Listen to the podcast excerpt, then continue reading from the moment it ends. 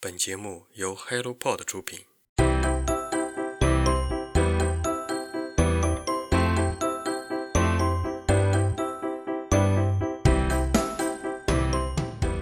Hello，大家早上好，欢迎来到晨间书室，我是 Masa。十二月已经过去一半了，大家都读书了吗？我最近真的读了很多很多的书，或许是今年马上就要结束的缘故吧，突然开启了如饥似渴的阅读模式。除了必要的工作与休息，我几乎把所有零碎的时间都用来阅读，并且停不下来。想知道我都读了哪些好书吗？下面来给大家介绍本期的新书速递吧。跟动物交换身体，作者川崎无私，译者董方，出品方博吉天卷。跟动物交换身体这本书是日本人气的插画师、古生物研究者川崎先生创作的一本以人体作为参照的动物图鉴。这本书啊，它通过插画生动地描绘了乌龟、大象、长颈鹿还有企鹅等等二十多种动物的身体结构和它背后的演化奥妙。通过将动物的特征和人类进行一一对比，将专业的生物解剖学知识转化成了夸张、冲击力超强的画面。对于不敢看推理小说但想象力丰富的我来说，甚至感觉画面有点惊悚。比如说，鼹鼠常年在黑暗的地下生活，几乎看不到太阳，它需要用前肢来拨开泥土。然而，在地下移动所面临的阻力远远大于在水里面，因此。鼹鼠的前肢硕大有力，骨骼粗短但结实。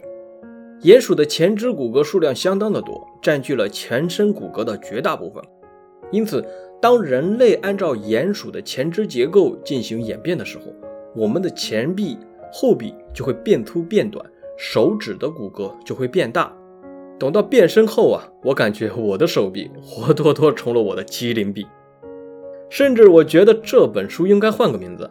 应该叫做《魔兽生化战士新兵培养手册》，因为当我翻开这本书的时候，感觉自己突然进入了另一个平行的科幻世界。在这里，我是一名战士，一名即将成为优秀的魔兽生化战士的士兵。鼹鼠人、蝙蝠人、狼人、鲸鱼人，各种各样的进化方向都等着我去探索，晃瞎了我这位新兵的狗眼啊！豆瓣网友评价道。啊这是一部看似搞笑，但其实很正经的科普书，知识含量还是蛮大的。杀死一只知更鸟里面说道：“想要真正了解一个人，你需要披着他的皮囊去生活。”而这本书的作者，实际上正是通过让人类超级变变变，成为动物的方式，来普及有关动物身体结构、生活和演化的过程。生命本身就是一种不断根据环境变化的力量，它永远向着进化，但进化。并不唯一，所以每种动物都有自己的安身立命之道。作者在后记里说道：“人类大概不会在身体结构上再进化了，因此人已经高度社会化，适应环境的问题将通过分工协作来解决。”最后，对于我个人来说，这完完全全是一本赛博朋克类型的科幻作品，尤其适合想象力丰富的读者。书中每一位生化战士的介绍都会成为一名科幻小说的主人公。请一定要搜一搜这本书的视频讲解，因为我感觉单纯听晨间书室的音频介绍的话，你会少掉百分之九十的乐趣，相信我。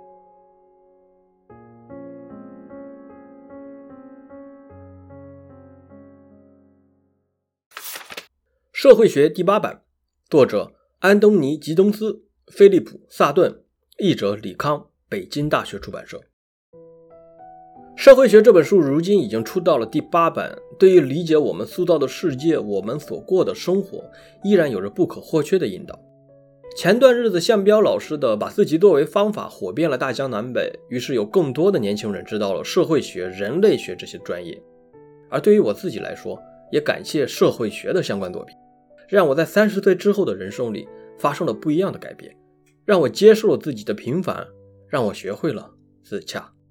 而对于如今在一二线城市焦虑的年轻人来说，把社会学读明白了，或许能让我们找到一条属于自己平凡而又精彩的人生。因为我就是这样活生生的例子。所以今天我借着推荐这本书的机会，给大家普及一下几个基本的概念，比如什么是社会学，社会学的任务是什么，社会学家是一群什么样的人。希望能帮助大家理解社会学。首先，社会学就是对人类的生活、群体和社会的科学研究，它的主题就是我们自己的研究。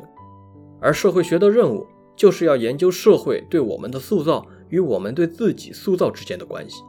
我们的活动既塑造着我们的社会世界的结构，同时又被社会世界所塑造。作为研究社会学的社会学家，这一群人就是要能够自如地跳出个人所处的环境，将事物。置于一个更广泛的环境里，社会学研究所依赖的正是一种社会学的想象力。这首先要求我们的就是想象自己脱离了日常生活中那些熟悉的束缚，从全新的上帝视角去分析他们。安东尼·吉东斯，当代著名社会学家、社会思想家，伦敦政治经济学院的前院长，研究的领域包括社会学、政治学、心理学、经济学、哲学等众多的领域。出版了超过三十部作品，包括《社会学的构建》《现代性与自我认同》《社会学》《社会学基本概念》。菲利普·萨顿，独立学者，曾经就职于利兹大学，主要从事环境社会学方面的研究。已经出版的作品包括《环境社会学导论》《自然环境与社会》等等。译者李康，先后毕业于复旦大学与北京大学，作为北京大学社会学系的教授。曾经获得北大教学卓越奖，在社会学理论、文化社会学、历史社会学方面完成了近三十部的翻译作品，代表译作有《社会学的想象力》《社会学之思》《社会的构成》《反思社会学引导》等等。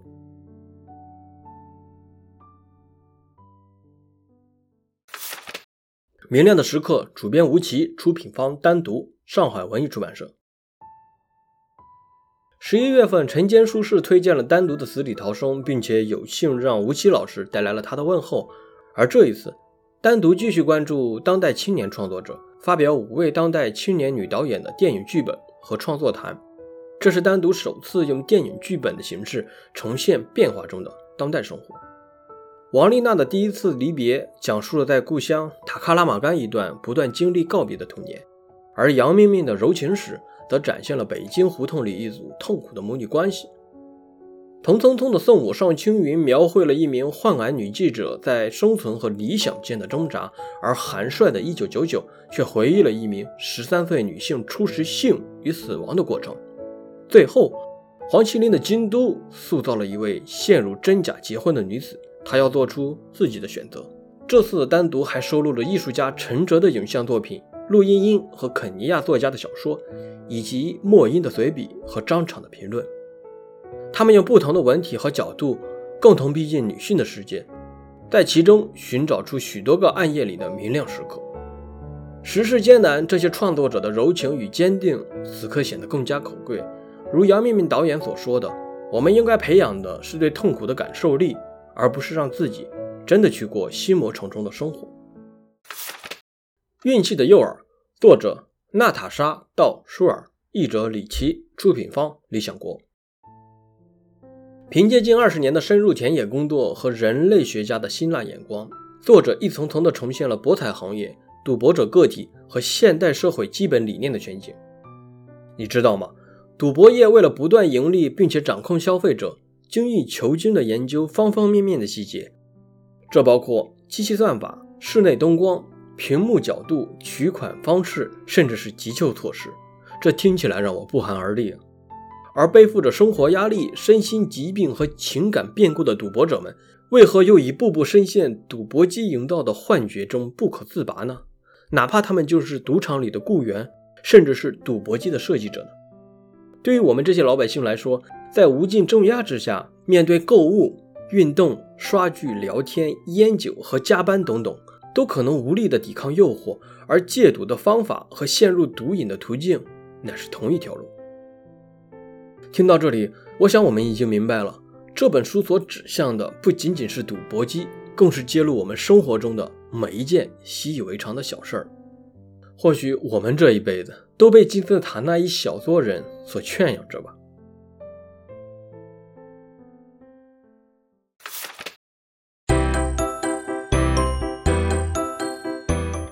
今天的新书租地就到这里。如果你也有好书推荐，欢迎你给我们留言。今后让我们一起努力，让阅读成为一种人生的可能。对了，下一期节目还是由我来哦。今天的晨间书事就到这里，我们下次再见，拜拜。